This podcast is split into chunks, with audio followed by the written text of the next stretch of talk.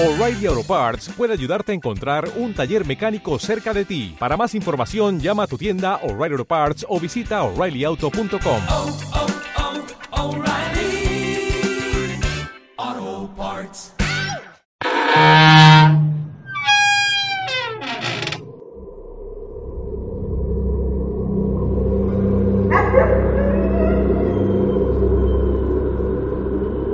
El contenido de este podcast tiene información explícita que podría dañar la sensibilidad de quien escucha. Se recomienda discreción. Sean bienvenidos a Rigor Mortis. En los años 80, más en específico en 1986, en Australia existió una pareja de enamorados que decidieron ir en contra de todo. Basándose en su insaciable deseo por satisfacer sus fantasías sexuales, secuestraron y asesinaron a mujeres de entre 15 y 31 años. Siendo una infame pareja, estuvieron juntos hasta el final, demostrando que si se trabaja en conjunto, cualquier proyecto en pareja puede cumplirse y solo se necesita esfuerzo y confianza en pareja. En este domingo de rigor, siendo el primer episodio doble del podcast y en plena víspera del día de San Valentín, acompáñenme a conocer esta historia de amor, lujuria, sexo y muerte con la que asquearon a Australia en los años 80. Este es el caso de David y Catherine Birney.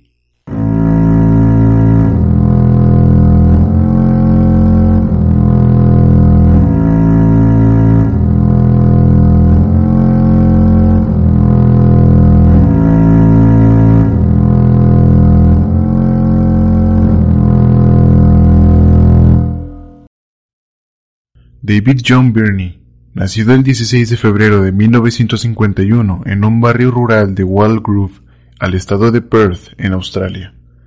Era el mayor de cinco hijos. Cuando él era niño, los amigos de infancia, conocidos y los feligreses de la iglesia bautista de Walgrove recuerdan que su familia era bastante disfuncional, pues además del trato violento que tenían los padres para con sus hijos, abundaban los rumores sobre infidelidades entre los padres el alcoholismo de ambos y también que tenían relaciones incestuosas con sus hijos.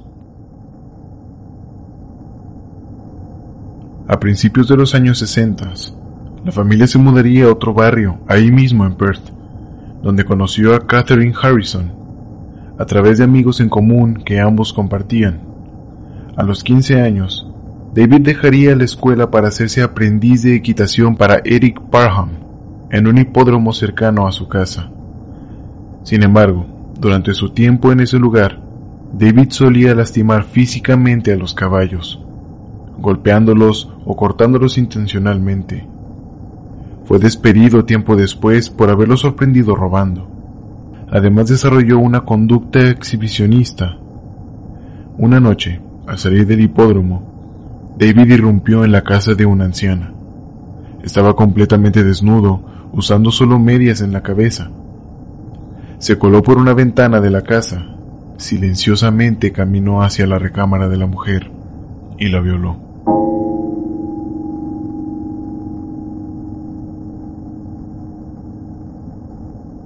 Al estar todo completamente oscuro y por el hecho de que David usaba medias en la cabeza, la mujer no pudo denunciar la violación.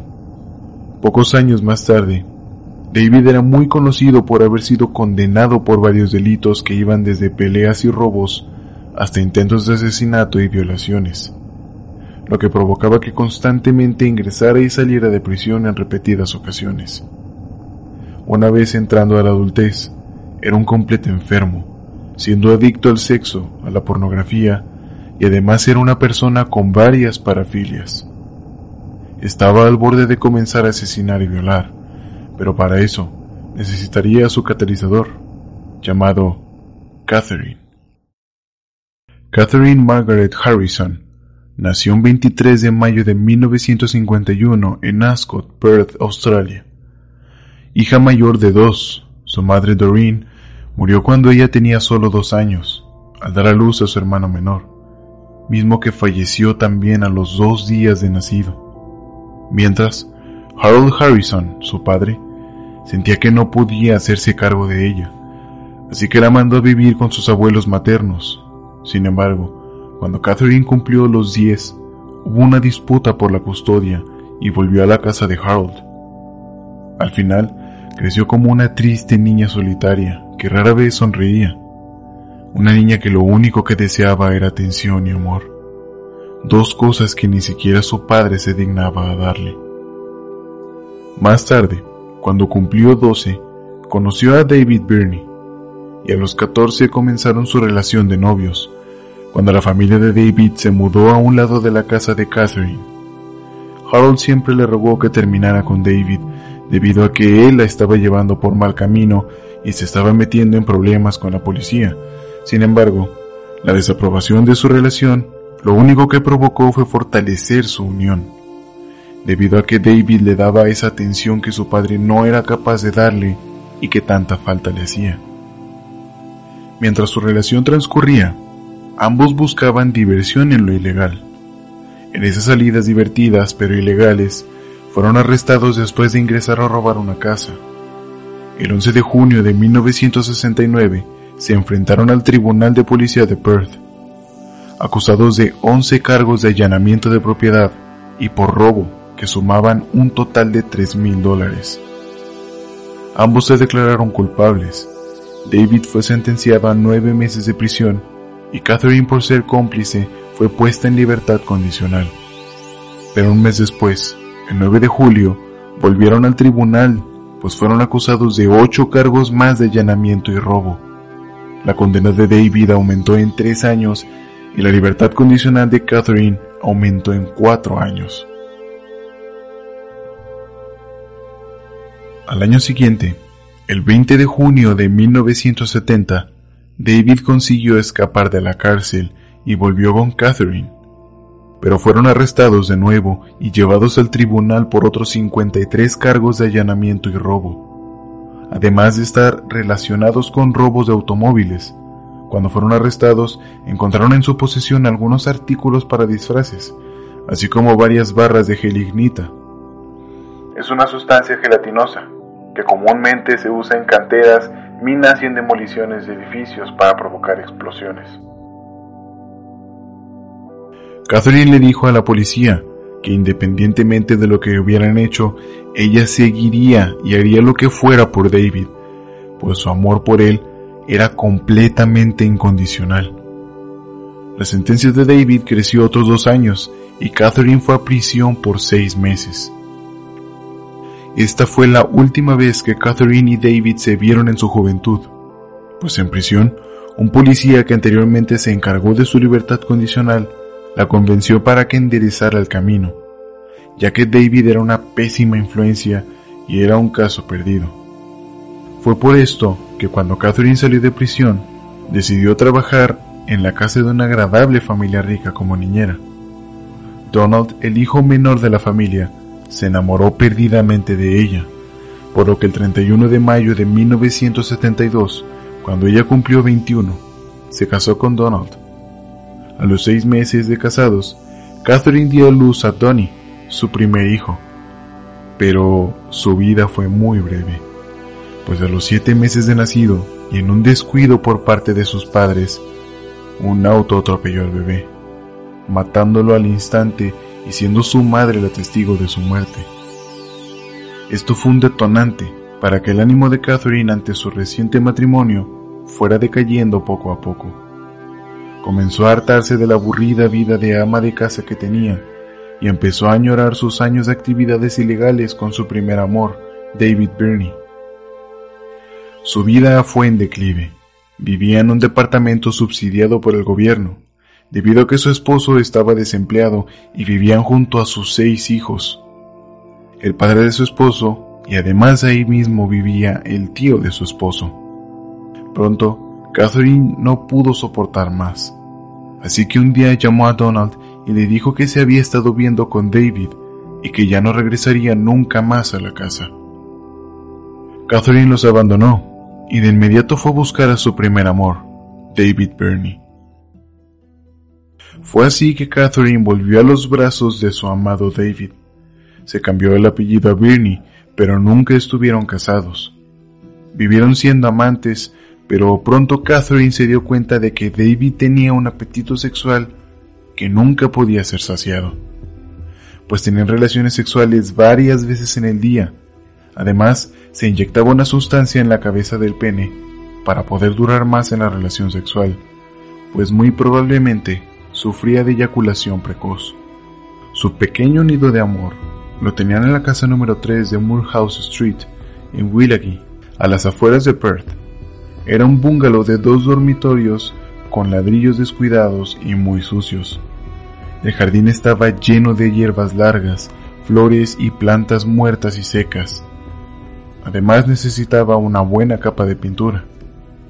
Pese a lo espantoso de su hogar, lo único bueno es que hacían que las demás casas lucieran como verdaderos palacios. Esta casa, además de ser su nido de amor, también se convirtió en la cámara de tortura y de ejecución de las mujeres que por desgracia entraban ahí vivas y solo salía su cuerpo. Fue este lugar donde mataron a todas sus víctimas. David era una persona irreflexiva e inmadura referente a lo sexual. Para prueba un botón. En una ocasión, un hermano de David, James Birney, se quedó un tiempo en la casa de su hermano y su cuñada. James en ese entonces tenía 21 años y había recién salido de prisión por haber acosado sexualmente a una de sus sobrinas de 6 años. Obviamente, James culpó a la niña, diciendo que ella se lo había pedido con su actitud, que no sabían cómo era la niña y que además ella se lo había buscado. Un cerdo hecho y derecho gracias a la crianza de sus padres, que con esto podemos estar seguros que en realidad había incesto en la familia de Birney. En una ocasión, David y Catherine pelearon y su relación quedó en pausa. Cuando James se enteró de esto, comenzó a coquetear con Catherine, lo que ocasionó confrontaciones con David en las cuales James le confesó que tenía el deseo de tener relaciones sexuales con Catherine. Al principio, David se negó, pero James no se quedaría quieto, optando por meterse en la cama con Catherine para convencerla. Al final, David cedió ante la insistencia sin descanso y permitió que su hermano gozara de los encantos de su mujer. James y Catherine tuvieron relaciones sexuales varias veces hasta que David se hartó y decidió correr a su hermano de su casa, pues era una carga y un gasto, y él estimaba que un par de meses eran suficientes para que James se hubiera recuperado de su salida de prisión. Pero la salida de su hermano solo era el precursor de lo que iba a suceder en casa, pues los constantes encuentros sexuales entre James y Catherine despertaron un deseo sexual en David que iba a ser imposible de satisfacer. Descubrió que le había gustado ver a su mujer con otro hombre, lo que lo llevó a comenzar a explorar en otras parafilias y actos sexuales extraños que lo pudieran excitar. Una de esas ideas fue la de violar a una mujer, pero no solo, sino acompañado de Catherine, idea que se le metió muy profundo en su enferma mente que al hablarlo con su mujer, ésta en lugar de rechazarlo, decirle que estaba enfermo y mudarse a otro país, decidió apoyarlo en su demente idea y decirle que a ella también le encantaba. El perfil de las mujeres asesinadas no fueron de algún tipo en específico, simplemente con que fueran mujeres era más que suficiente.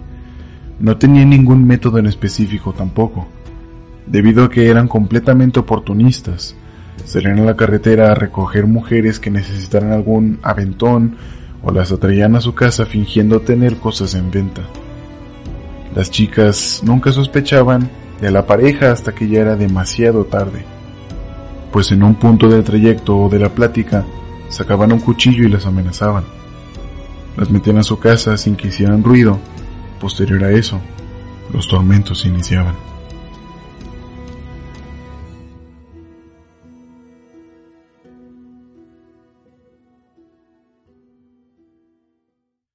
Después de pensarlo y planearlo por varias semanas, finalmente un golpe de suerte buena o mala, dependiendo del punto de vista, las cosas se alinearon para la enferma pareja.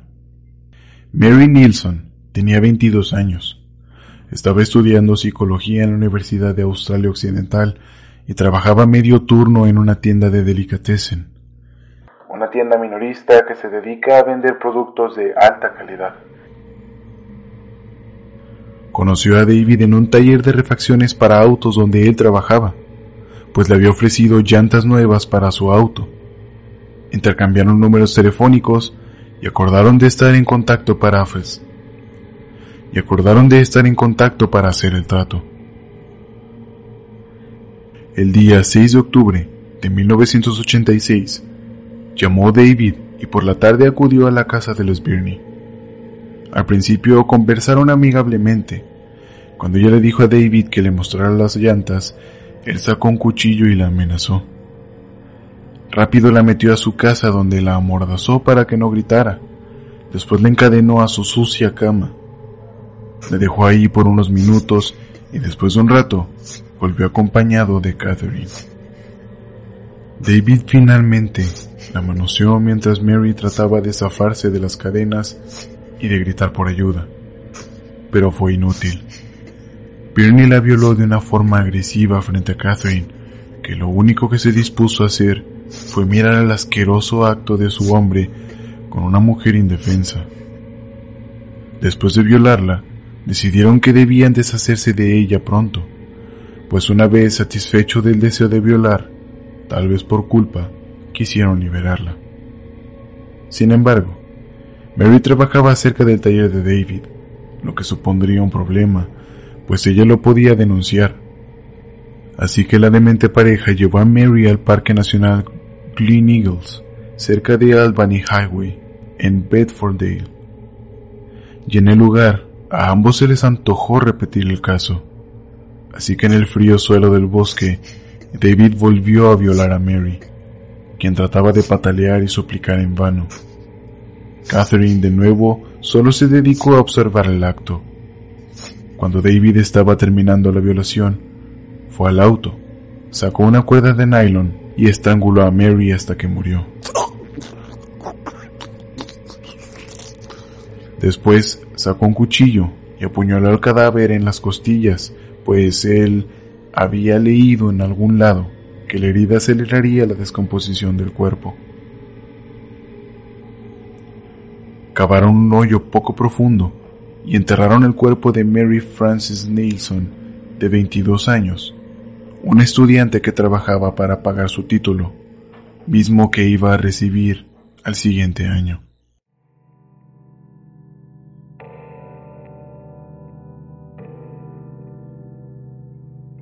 Dos semanas después de este asesinato, Susana Candy, de 16 años, Viajaba a pie por Stirling Highway en Claremont, cuando David y Catherine la vieron y le ofrecieron un aventón.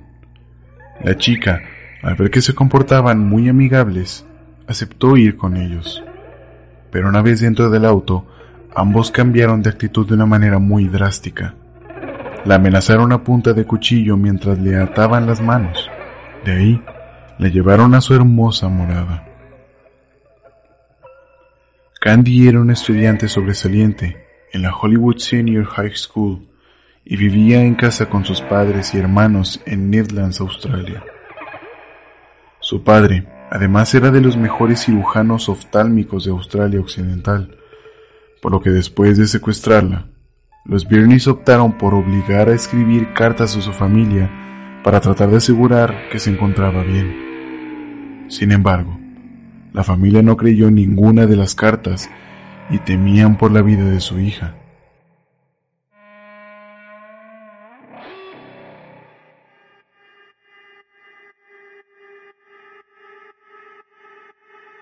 Una vez llegando a su casa, la amordazaron y encadenaron a la cama. David, quien ya no podía más con las ganas de saciar su necesidad de tener relaciones sexuales, de inmediato desnuda a la chica y la manoseaba mientras ella trataba de soltarse y gritar. Finalmente, David terminó violando a Candy, todo ante la mirada atenta de Catherine, que una vez más se dedicó solamente a verlos. Pero una vez que David terminó su acto de mierda, Catherine se animó a entrar completamente en el juego, por lo que completamente excitada por lo que había acabado de ver, decidió unirse a ellos. Sabiendo que eso excitaba a David, protagonizaron uno de los tríos más horrendos en la historia, pues además de que ella violaba a la chica con objetos, David, mientras, tenía una relación con Catherine. La situación fue escalando al grado de que Catherine comenzaba a insultar a Candy y a golpearla, y cuando David sacó la cuerda de nylon para estrangularla, la chica se había zafado del nudo de su mordaza y comenzó a gritar, completamente histérica. Lo que hizo que pararan el acto de inmediato para darle una generosa cantidad de somníferos para poder silenciarla. Una vez que Candy se desmayó, David le puso la cuerda en el cuello, pero no la estranguló. En su lugar le dijo a Catherine que si lo amaba como decía ella, debía matar a la chica ahorcándola. Catherine, sin dudarlo, apretó la cuerda en el cuello de Candy hasta que la mató. Todo frente a la mirada lujuriosa de David. Los padres de Candy buscaron por todos lados tratando de encontrar sana y salva a su pequeña hija. Pero tristemente, Susana Candy, de tan solo 16 años, había sido violada, torturada, asesinada y sepultada en el bosque al lado de la tumba de Mary Nilsson. Para este punto, la sed de sexo por parte de la bizarra pareja era insaciable, a tal punto que el día primero de noviembre se fijaron en la gerente del bar de Nedlands Golf Club. Ella era Noeline Patterson, de 31 años. Estaba parada junto a su auto en Canning Highway, pues se había quedado sin gasolina cuando regresaba a su casa después de un cansado día de trabajo. Los Birney se acercaron y le dijeron que sí la podían ayudar. Ella les dijo que necesitaba gasolina para su auto, así que se ofrecieron a llevarla a la próxima gasolinera para que cargara gasolina en un pequeño bidón. Ella aceptó y subió a su auto sin saber que esa sería la peor decisión que pudo haber tomado en toda su vida. Una vez dentro del auto, los amigables Birneys se tornaron agresivos y repulsivamente hostiles. Al igual que con Candy, la amenazaron con un cuchillo y le amarraron las manos. La llevaron a su casa y una vez ahí, la amordazaron y encadenaron a la cama como era su costumbre. Al igual que con Candy, la violaron entre los dos pero sería David quien se obsesionaría con Noelin.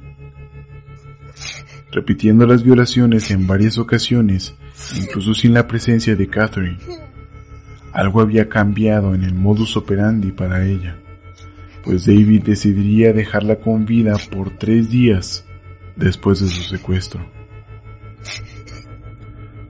En su cautiverio, fue víctima de David en repetidas ocasiones pues las violaciones se hacían cada vez más frecuentes, con menos tiempo entre cada una. Sin embargo, David no la maltrataba. Era casi como buscar ser cariñoso con ella, cosa de la que Catherine se comenzó a percatar, sobre todo por el detalle de dejarla viva por días. Por lo cual, llena de celos, le puso un ultimátum a David. O mataba a Noeline, o Catherine se suicidaría frente a él. David era un asqueroso enfermo, pero no arriesgaría el conseguir más mujeres a las cuales violar solo por tener viva a una con la que se estaba comenzando a enamorar, por lo que forzó una sobredosis de somníferos en Noelín, para cuando se durmiera, estrangularla hasta la muerte. Fue así como Noelín Patterson, de 31 años, gerente de un lujoso bar, después de un productivo día de trabajo, fue secuestrada y por tres días violada sin piedad, drogada, asesinada y enterrada en el mismo bosque, pero sin el privilegio de estar acompañada en la muerte por las otras víctimas de los Birney, pues su cuerpo fue enterrado varios metros lejos de las otras dos chicas. Después de este secuestro, la pareja no descansó nada, pues al día siguiente de haber enterrado el cadáver de Noelín, volvieron al acecho. El 5 de noviembre, mientras Dennis Brown, de 21 años, esperaba el autobús, la pareja se acercó a ofrecerle un aventón. La chica, ingenua, aceptó, pero al subir, el modus operandi fue el mismo. Amenazada con un cuchillo, fue atada de las manos. Después la llevaron a su casa para amordazarla y encadenarla a la cama. David y Catherine la violaron. Después, en la tarde del día siguiente, le llevaron al mismo bosque donde enterraban a sus víctimas, pero aún era de día y no podían arriesgarse a ser vistos, por lo que decidieron esperar a que anocheciera, en aparente calma, mientras en el asiento de atrás estaba desnuda, acostada, amarrada de pies y manos y amordazada, mientras sentía que el corazón se le salía por la boca a medida que pasaban los minutos, y sus violadores solo estaban esperando. Miles de pensamientos le pasaban por la cabeza, las decenas de formas en las que posiblemente la violarían, a los castigos que la someterían o a las formas en las que la podrían matar. Esa espera la estaba matando por dentro, hasta que David rompió la calma, pues se había desesperado de estar tanto tiempo sin coger, y su enferma y asquerosamente exigía sentirse dentro de una mujer indefensa.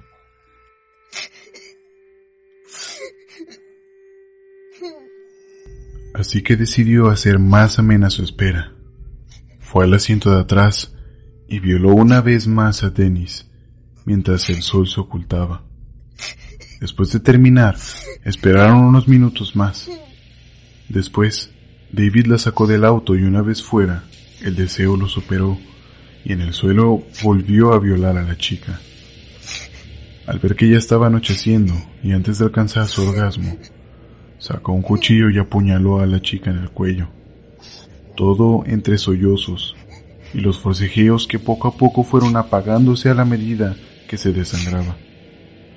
Hasta que Dennis se quedó completamente quieta y en silencio. Convencidos de que la chica estaba muerta, cavaron una tumba poco profunda cerca de los cuerpos de Mary y Candy. Depositaron el cuerpo dentro de la zanja, pero a los pocos minutos y cuando le estaban echando la tierra encima, Denny se incorporó sentándose, lo que asustó a la demente pareja. De inmediato David fue por un hacha que cargaba en su auto, después hasta donde estaba la chica, y la golpeó dos veces despedazándole la cabeza. Una vez seguro de que la chica no se movería más, terminaron de cubrirla de tierra y se fueron del lugar, dejando atrás un cuerpo más, el cuerpo de una inocente mujer de 21 años, que en plena flor de su juventud vivió el infierno en la tierra antes de morir.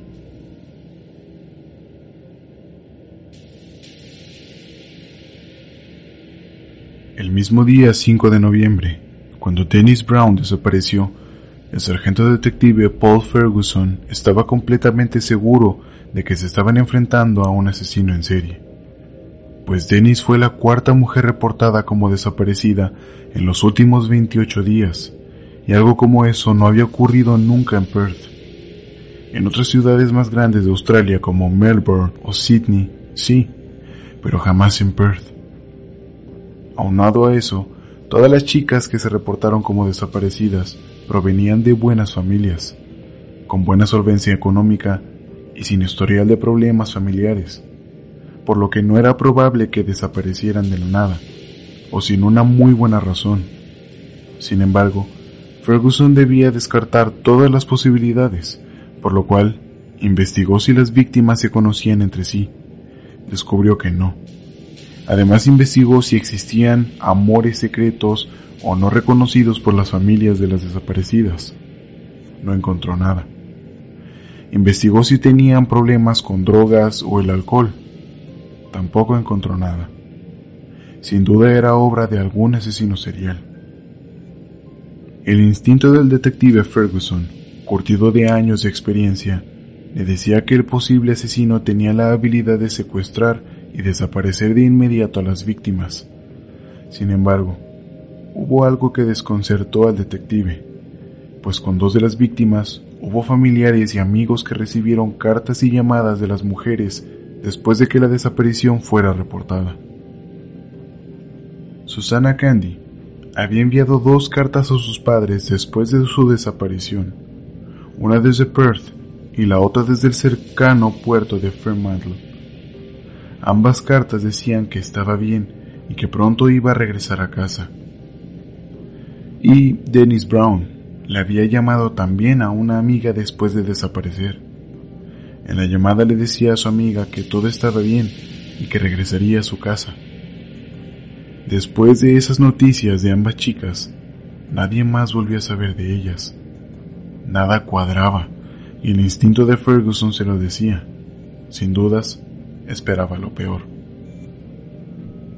El detective Ferguson consultó con el ex jefe de la CIB, un departamento de policía especializado en investigación criminal, por sus siglas en inglés, Criminal Investigation Branch.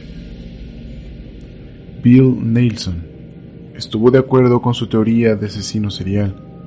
El ex policía Bill Nilsson era muy respetado pues era un veterano investigador en asesinatos múltiples y a principios de los 60 él estuvo a cargo de la investigación y detención del asesino serial Eric Edgar Cook, el famoso camionero de buenos modales que asesinó a seis personas. Nilsson y su equipo lo habían llevado ante la justicia y vio cómo su cuerpo se balanceaba de una cuerda colgado del cuello en su celda. Así que el hecho de que el ex policía Bill Nilsson hubiera apoyado su teoría le dio la seguridad que le faltaba y comenzó a investigar a fondo el caso.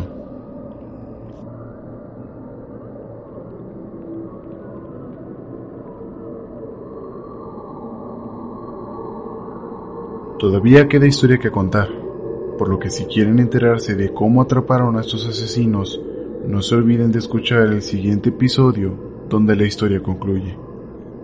Si el episodio les gustó, recuerden calificarlo en la plataforma donde lo estén escuchando. Me interesa mucho saber su opinión de los episodios y del programa. Compártalo con sus conocidos, suscríbanse o sigan el podcast en redes sociales. Todo esto me ayuda a estar motivado y mejorar el programa para ustedes. En Facebook lo pueden seguir como Rigor Mortis Podcast, en Instagram como arroba rigor.podcast y en Amazon Music, Spotify, Apple Podcasts, YouTube y iBooks lo pueden encontrar como Rigor Mortis. A mí, si quieren seguirme, estoy en Instagram como arroba lalo con doble punto Miranda. Les agradezco enormemente el prestarme su tiempo y sus oídos. Esto fue Rigor Mortis y ustedes son asombrosos. Hasta la semana que viene. En el próximo episodio de Rigor Mortis. Ya sabemos de los crímenes de esta infame pareja. Sabemos que lo que buscan es el placer de la violación y el asesinato. Pero todo exceso cobra su factura y obliga a que cometan errores estúpidos o intencionales.